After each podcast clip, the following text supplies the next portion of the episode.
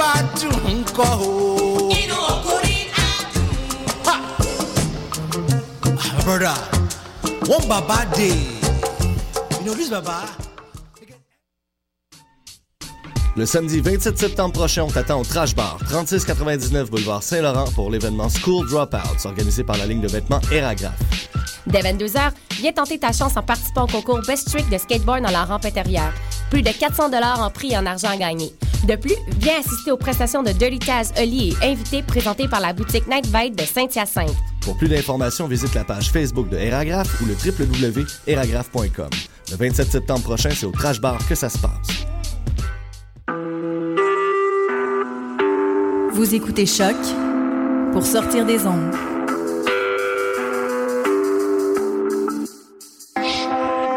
Podcast, musique, découverte. Sur choc.ca.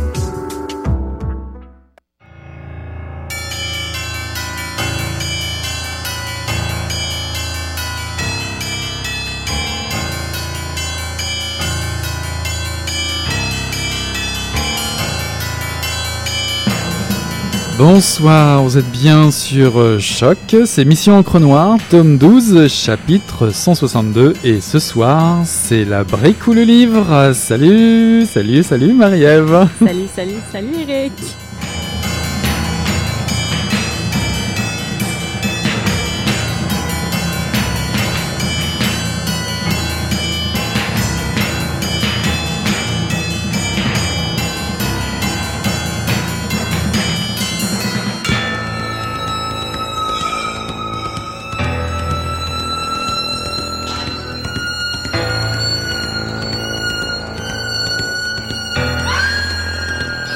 L'école publique est un projet audacieux. Dans une certaine mesure, il est presque indécent, ou en tout cas baveux. On demande quand même à l'État de financer et de mettre en place une structure dont le monde sortira apte à discerner les vessies des lanternes, c'est-à-dire d'être en mesure de contester le pouvoir. C'est beaucoup demandé à ceux qui en tiennent les rênes. C'est pourtant le prix à payer pour avoir des citoyens. Quand ceux-ci ne sont pas capables de poser un regard critique sur nos lois et décrets, on se retrouve peu ou prou devant des serfs. Mais un cursus scolaire n'a pas qu'une portée politique et d'un point de vue symbolique, ses visées sont encore plus téméraires. L'éducation consiste aussi à familiariser ceux et celles arrivés au monde depuis peu et à ceux qui s'est dit et fait bien avant leur naissance. Les arts et les sciences sont en effet d'abord cela, un héritage, notre lien tangible avec les morts. Alors voilà, j'avais lu, alors ça c'est un extrait euh, du magazine Liberté, le dernier numéro, le numéro 305, euh, le numéro d'automne 2014 qui vient juste de sortir et qui vous propose euh, un dossier spécial sur l'éducation. Alors évidemment ce soir on va en parler. Tout ça pour dire que j'avais lu une chronique de Foglia datant de 2013 qui commençait en disant que certains recteurs proposaient de faire payer les médecins, les dentistes et les ingénieurs plus cher pour leur formation universitaire que les étudiants en lettres ou en musique. Vous avez bien entendu. L'idée étant de croire à plus de justice comme ça. Puisque vu le fric que ces futurs nantis allaient se faire après, ça ne leur prendrait pas trop de temps à rembourser leurs prêts étudiants. Alors le hic, précisait quand même Foglia, c'est que les pauvres qui voudraient devenir médecins n'auraient sans doute que le choix d'aller, eux, en musique ou en littérature. La flûte à bec, c'est bien connu, ça sert beaucoup mieux dans le métro une fois sorti des études. C'était un peu Où du faux. C'était du Foglia à l'époque, ça m'a fait bien, bien rire, ça date de 2013 hein, hein, en tout cas. Ah ben, vous l'avez deviné ce soir, pour la brique ou le livre, euh, l'émission de, de Marie-Ève, nous allons parler d'éducation et en particulier eh ben, autour de ce numéro 305 de Liberté qui, qui vient de paraître et qui vous propose ce dossier sur l'éducation, à- l'éducation à l'ère du management, c'est c'est le titre euh, de la et d'autres d'autres livres d'ailleurs, euh, bah tiens, tu vas peut-être nous les présenter Marie-Ève. Oui, pourquoi pas. Donc euh, oui, en fait, ce qu'on a oublié de dire, c'est aussi que c'est le mode de l'éducation. Donc raison de plus de parler d'éducation et de ressortir tous ces livres euh, qui viennent tout juste de paraître ou encore qui sont parus il n'y a pas très longtemps. Donc, comme premier livre, en fait, qui vient tout juste de sortir, Libre d'apprendre, euh, collectif dirigé par Gabriel Nadeau-Dubois, édité chez Éco-Société, euh, avec des textes, entre, entre, autres, de Normand Baillargeon, qu'on connaît bien, Mhm. Anne-Marie Boucher, une entrevue avec Noam Chomsky, dont tu me parlais tout à l'heure, Ouais, exactement. dont on pourra reparler plus tard. Mhm. Euh, Micheline Langto, Widia Larivière, Éric Martin. Donc, c'est une, une panoplie euh, d'auteurs qui se sont affairés à réfléchir sur, en fait, la gratuité scolaire libre d'apprendre, dont le sous-titre est plaidoyer pour la gratuité scolaire. Donc, on en parlera plus tard. Euh, également, Une éducation sans école, publié également chez Éco-Société par Thierry Pardo, euh, qui parle, en fait, qui offre une éducation alternative, une proposition euh, très particulière, donc on pourra également en Oh. parler tout à l'heure. T'as hâte, je pense, Oh, que j'ai hâte de t'entendre là-dessus. J'ai vraiment vois hâte de yeux. ça. Oui, je vois tes yeux, mais surtout, j'ai participé avec toi. On s'est croisés euh, au Oui. lancement, n'est-ce pas? Donc, euh, ouais. Exactement. Donc, euh, mais également, certains, que, certains livres que j'aimerais citer avant qu'on commence. euh, en fait, c'est Le cimetière des humanités de Pierre-Luc Brisson qui a été également euh, euh, mis de l'avant dans cette sortie pour, pour le mois de l'éducation. Légende pédagogique de Normand Bergeon, qu'on connaît bien, qui écrit souvent sur l'éducation. Euh, également plusieurs revues dont tu parlais de liberté, mais également Relation qui a fait euh, un dossier thématique qui se nomme Pour une éducation émancipatrice, euh, dans lequel il y a des textes euh, assez intéressants à découvrir. Et- Donc, et- c'est ça. Et dans le cadre de ces sorties-là, je me suis dit que ce serait intéressant de rencontrer une euh, étudiante euh, au doctorat en philosophie euh, à l'Université de Montréal qui travaille sur nul autre que le thème de la place des humanités dans l'université contemporaine, euh, donc avec une perspective euh, philosophique et historique euh, sur l'éducation. Donc, je l'ai rencontrée, puis on a discuté autour euh, des livres euh, Libre d'apprendre et une éducation sans école et autour de la question euh, de l'accessibilité à l'éducation. On écoute ça tout de suite. Allô, Blandine? Bonjour. Donc, tu es ici pour nous parler euh, de l'éducation, en fait, c'est le mois de l'éducation. Puis, euh, il y a deux livres qui sont sortis dans le cadre du mois de l'éducation, qu'on s'est donné comme défi de lire. Donc, euh, dans ces deux livres-là, il y a Une éducation sans école de Thierry Pardo et Libre d'apprendre de Gabriel Nadeau-Dubois. Donc, premièrement, j'aimerais avoir tes impressions euh, sur les livres et ton analyse euh, un peu vaste sur, euh, sur les livres. Dans le fond, qu'est-ce que dans Libre d'apprendre, euh, te- qu'est-ce que dans les textes t'as ressorti qui pourrait, qui pourrait être intéressant d'après toi dans une question, dans, la question de l'université et dans les liens avec l'université et l'éducation et l'accessibilité à l'éducation? Euh, donc, le, livre porte sur la gratuité scolaire, là, puis il y a plusieurs textes. Il y a différents textes. Il y en a qui sont plus euh, comme biographiques, qui sont moins, moins intéressants, mais il y en a d'autres qui portent, par exemple, je sais qu'il y a celui de Normand Baillargeon, Henrique Martin, qui porte sur la finalité de l'université. Donc là, ça devient une vision de l'éducation qu'ils défendent. Donc, ils inscrivent la gratuité scolaire dans une certaine vision, comme l'université comme institution publique. C'est des textes qui apportent une certaine réflexion intéressante. Après, il y a d'autres textes plus spécifiques sur juste le coût de la gratuité scolaire, donc qui permettent aussi d'avoir un discours euh, articulé là-dessus, mais qui vont pas trop dans quelle université ou quel type d'université on veut. Euh, par exemple, a le texte d'Éric Martin fait la, différence entre euh, l'université comme institution, qui a été créée comme université publique, puis l'université maintenant qui s'apparente à une organisation, c'est-à-dire comme une entreprise. Donc euh, tout ce qui est euh, l'ensemble des, je pense, il y a à peu près deux trois textes qui vont vraiment dans le fond là-dessus, puis qui, qui apportent euh, de- des bonnes réflexions sur qu'est-ce que l'université. Puis, est-ce que, euh, justement, on en parlait euh, sur la, question du rapport parent, en fait. Tu disais qu'il y avait beaucoup euh, de, de textes qui tournaient autour du rapport parent. Est-ce que, pour toi, ça a été de... Est-ce qu'ils ont été trop spécifiques sur une thématique en particulier, puis qu'ils sont pas allés assez loin, en fait, dans la réflexion sur l'université? Euh, non, il y a juste, il y a quelques textes qui seraient, en fait, tous les textes, vu que ça porte sur la gratuité, tous les textes partent du rapport parent parce que c'est au sein du rapport parent que la gratuité scolaire était comme euh, proposée. Donc, la plupart des textes s'interrogent comme pourquoi, alors que c'était proposé euh, dans les années 60, pourquoi aujourd'hui c'est vu comme quelque chose de totalement idéaliste. C'est quand même un point de départ intéressant. Simplement, la plupart des textes commencent exactement par, là, puis euh, expliquent euh, en quoi le rapport parent euh, a permis de sortir de la période euh, de la grande noirceur de, Duplessis. Mais il y a un texte, je pense, qui est intéressant. c'est à la fois de, de Julia Posca qui, qui, elle, critique aussi le rapport parent en expliquant que dès le rapport parent, il y avait une vision assez économique de l'université. Le but, c'est de répondre aux besoins de la main-d'œuvre. Éric Martin également, dans son texte, euh, parle de ça. Donc, il y a quand même quelques textes qui, sont, qui montrent que les prémices de ce qui est aujourd'hui, de ce qui est aujourd'hui l'université étaient déjà contenues dans le rapport parent. Ces textes sont, intéressants. Après, il y en a plus qui sont... Ceux qui sont plus sur le mode biographie, comme euh, ceux de, de Francine Pelletier ou de... J'ai perdu le nom. Euh, eux sont moins... sont plus dans l'éloge. Fait, il y, a aussi comme différentes générations dans le livre, parce qu'on voit entre des générations de plus de 60 ans qui ont vraiment vécu le rapport parent, qui en font l'éloge comme quelque chose qui a vraiment changé euh, ben, leur vie, puis qui leur a permis d'accéder à l'éducation, puis d'autres d'autres textes sont écrits par des personnes plus jeunes qui, elles, ont plus un regard critique puis avec plus de distance sur la question du rapport parent. C'est vrai que la question de l'intergénérationnalité des gens qui ont écrit vraiment intéressante dans le livre.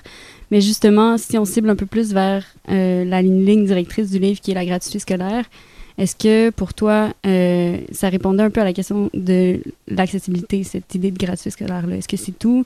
Est-ce que, est-ce qu'il, d'après toi, il aurait pu aller plus loin dans le livre puis amener davantage de réflexion? Euh, il y a un texte sur la question de la reproduction sociale, sur le fait que la gratuité scolaire n'est pas la, seule façon de rendre accessible totalement l'université, dans le sens où même si l'université était gratuite, il resterait des barrières sociales d'entrée à l'université. Ça est intéressant parce qu'il apporte une autre perspective en disant comme oui, la gratuité, mais pas seulement. Il y a aussi le texte euh, euh, écrit par, euh, sur les Autochtones qui est la même chose, qui dit oui, la gratuité scolaire, mais si ça s'applique si l'éducation n'est pas ouverte à, nous, puis si on nous met toujours dehors, ben c'est pas suffisant non plus. Fait que ces deux textes-là sont intéressants en montrant, euh, oui, c'est il faut la gratuité pour maintenir le caractère public de l'université, pour maintenir l'accessibilité, mais en même temps, c'est pas non plus suffisant, c'est pas une fin en soi. Justement, parlant d'accessibilité, euh, est-ce que tu aurais quelque chose à dire sur le capital culturel, justement, qui est une autre forme de capital ou de dont on parle quand on parle de gratuité scolaire ou d'accessibilité à l'éducation? Ouais, c'est quelque chose qui est vraiment peu réfléchi au Québec. Euh, euh, justement, c'est la première fois que je lisais un texte là-dessus, là, le, le, texte de, qui porte sur la reproduction sociale dans le livre d'apprendre. Euh, en France, par exemple, il y a toute une littérature, le capital culturel, ça vient de, de Pierre Bourdieu qui expliquait que même si l'université est gratuite, il y a des, certaines filières spécifiques qui vont être destinées à certaines classes sociales. On peut penser à médecine, par exemple. Je sais qu'il y a eu un, rapport récemment à l'Université de Montréal selon lequel la plupart des gens qui rentraient en médecine venaient de familles, euh, donc soit issus de médecins eux-mêmes, soit d'une classe sociale élevée. Donc il y aura aussi une réflexion à, à avoir là-dessus. Puis on peut même penser euh, toute la question de la hausse des frais de scolarité est également liée euh, à la question des filières que les étudiants vont choisir. Euh, par exemple, certaines filières ça, plus élitistes vont être choisies par, par ceux qui ont les moyens euh, d'aller à l'université sans avoir sans s'endetter, sans devoir rembourser sans devoir, c'est ça, faire des prêts. Puis il y a ceux qui peuvent, qui au contraire vont avoir, vont être obligés de penser à leur carrière professionnelle future parce que l'université est tellement chère qu'ils vont choisir leur filière en fonction des débouchés professionnels ensuite. Il y a effectivement certaines propositions dans, dans le livre, dans certains textes, certaines propositions euh, pour rendre davantage accessible l'éducation ou pour la gratuité scolaire. Qu'est-ce que qu'est-ce que tu en as pensé? Euh, ouais. Mais au niveau des propositions, surtout les textes de, de, de l'Iris puis euh, de, de Michel Seymour, les, en fait les premiers textes, euh, qui sont, sont intéressants, mais on retrouve des arguments qu'on a retrouvés euh, pendant la grève essentiellement, c'est-à-dire euh, on peut augmenter les paliers d'impôts, on peut aller chercher du côté des entreprises, on peut, je pense la position de Michel Seymour, c'est aussi de, rééquilibrer le, au niveau des universités où par exemple il y a beaucoup de projets immobiliers qui sont des, scandales financiers que si on était plus rigoureux là-dessus, on pourrait retrouver de l'argent ailleurs. Donc c'est intéressant, mais après, c'est pas des nouveaux arguments par rapport à tout ce qu'on a déjà entendu pendant la grève. Donc euh, c'est juste, euh, ça éclaircit le texte de l'IRI, c'est quand même très clair sur euh, le fait que c'est possible d'avoir la gratuité scolaire au niveau du coût que ça coûte. Puis justement, parlant de, de propositions, euh, si on se dirige un peu euh, vers le texte Une éducation sans école, on pourrait revenir à, à la fin à Libre d'apprendre. Euh, mais Une éducation sans école, donc de Thierry Pardo, qui propose euh, une certaine, un certain mode de piraterie euh, éducationnelle. Est-ce que tu veux nous en parler un peu plus en détail? Je sais que tu as lu une partie du livre. Oui, ben, essentiellement, ce qu'il propose, ben, c'est comme son, le titre est très évocateur, l'éducation sans école, donc de, de sortir l'éducation des des quatre murs de l'école, comme il en parle souvent, là, de, de sortir l'enfant. de Pour lui, le, cadre de l'école est un cadre étouffant, puis qui empêche l'enfant d'être libre et autonome. Euh, donc, euh, c'est c'est l'objectif du, du livre. Après, le terme de piraterie, c'est ça. livre très, euh, très poétique, entre guillemets, dans le sens où euh, il voit. euh, pour lui, le terme de liberté, c'est vraiment une liberté dans la nature, donc en dehors euh, d'un cadre fixe. Donc, piraterie le prend un peu au sens de pirate, comme aller découvrir l'enfant qui sort de l'école pour découvrir d'autres choses ailleurs. Puis d'après toi, cette proposition-là, euh, si on la met en lien entre, par exemple, avec le capital culturel ou ces choses-là, est-ce que tu penses que c'est euh, une proposition qui est accessible ou euh, ouverte à... Est-ce que tu penses que ça pourrait être une proposition sociale intéressante qui permettrait une éducation qui serait davantage de qualité? Euh, ça, pourrait, mais c'est pas le cas dans le livre, malheureusement. C'est vraiment centré sur. euh, en fait, il n'y a pas de réflexion sociale, justement. Il n'y a pas de réflexion sur le capital culturel.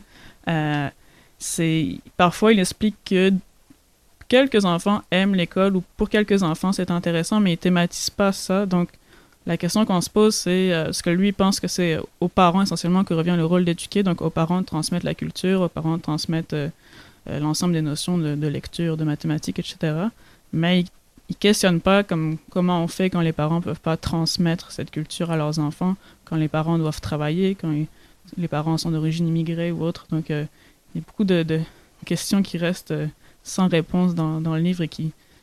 En fait, il parle que le problème actuellement, c'est que l'éducation est pour tout le monde, mais pas pour chacun, mais sauf que lui, son livre, pose une éducation vraiment pour quelques personnes, mais on se demande comment faire pour que ça soit le cas pour tout le monde. Oui, puis ça propose beaucoup cette idée selon laquelle la famille aurait un total contrôle sur les enfants, puis une non-réflexion sur la famille, en fait.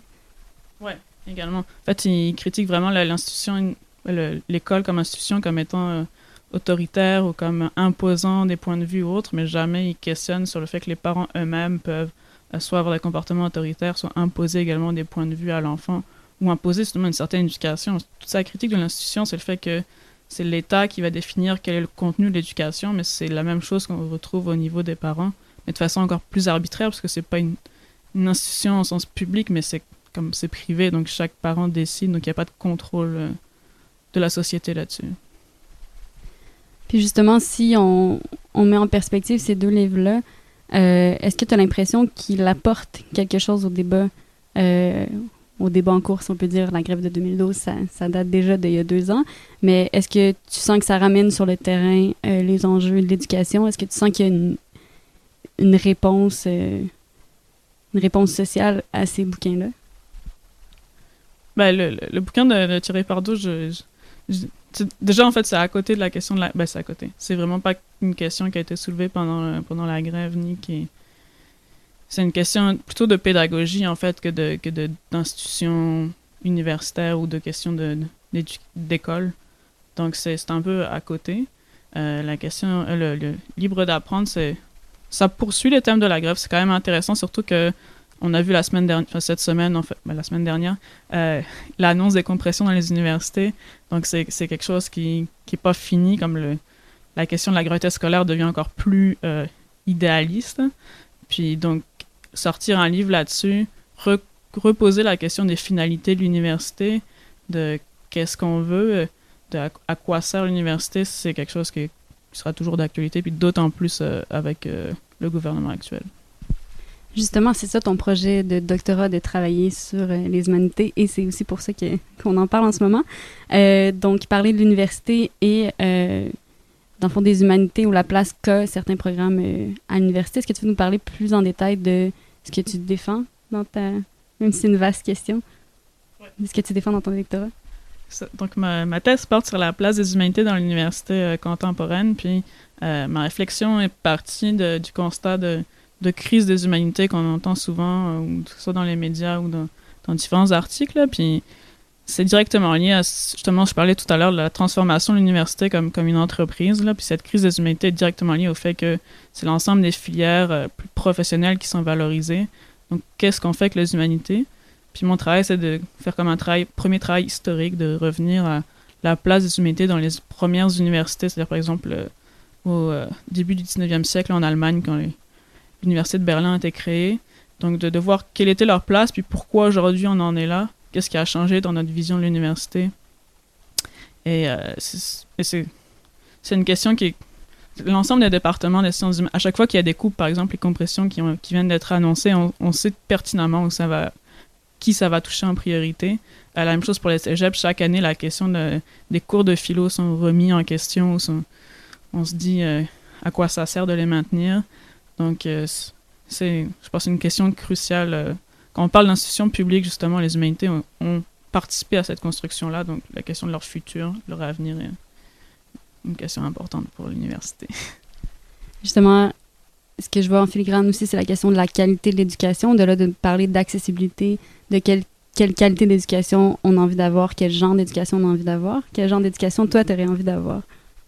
Ben, c'est ça, c'est la question de c'est quel, étudiant, quel type d'étudiant on veut former, dans le sens est-ce que l'université est simplement là pour faire former de, de futurs travailleurs qui vont trouver leur place euh, sur le marché ou est-ce qu'elle est aussi là pour former des citoyens, des, des, personnes qui vont avoir un esprit critique euh, qui.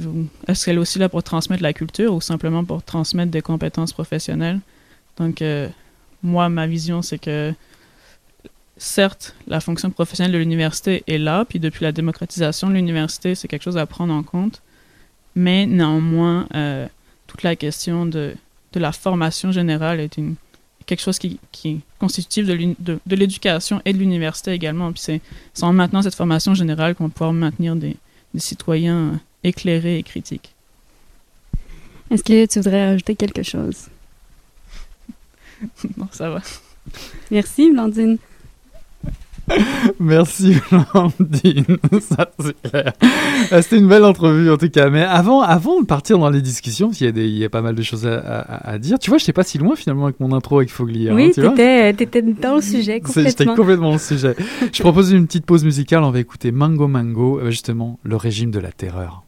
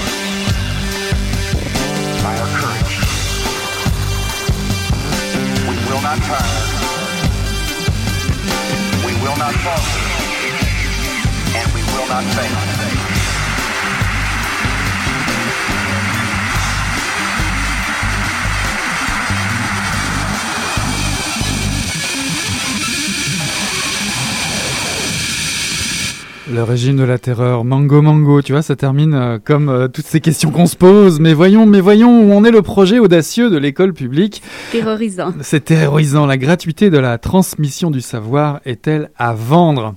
Ça te dit quelque chose, ça, dans la ou les livres ce soir Oui. Où est-ce que tu nous emmènes dans cette discussion? Parce que j'imagine que tu as plein de choses à nous dire. Dé- Déjà, Oui. vas-y, je te laisse partir. Oui, ben en fait, euh, je pense qu'il y aurait beaucoup de choses à dire, comme on le dit. Euh, c'est des livres très complets, très, euh, très complets, très, très forts, avec beaucoup de réflexion. Ça va dans plusieurs sens. Puis peut-être que j'aurais amené sur Libre d'apprendre, qui pour moi est, est un peu mon choix entre les deux. Si je prends, je prends de l'avance un peu. Sur ta Euh, réponse finale. ouais. Mais je trouve que Bah, déjà, a- c'est un collectif, on va dire. oui, tu c'est ça, c'est un, Ouais. c'est un collectif. Puis euh, je crois que déjà dans l'idée euh, de parler de gratuité scolaire, il y a un intérêt, étant donné que la gratuité scolaire est sans cesse remise euh, derrière, derrière le mur, on veut pas vraiment en parler. Par contre, je crois que ça aurait été intéressant d'aller davantage justement sur la question de la- l'accessibilité. Mhm. Les textes en parlent beaucoup, comme on parlait dans l'entrevue, entre autres, du capital culturel, qui, je pense, m'a touché particulièrement, mais on en parle beaucoup, mais sans, sans nommer euh, que ça, ça pourrait être une alternative à laquelle aller, dans le sens où on- il y a un besoin euh, clair et précis de discuter d'éducation, de quel genre d'éducation on a envie de parler, et on veut rejeter euh, la perspective économique dans laquelle on avec laquelle en fait on parle constamment d'éducation en ce moment.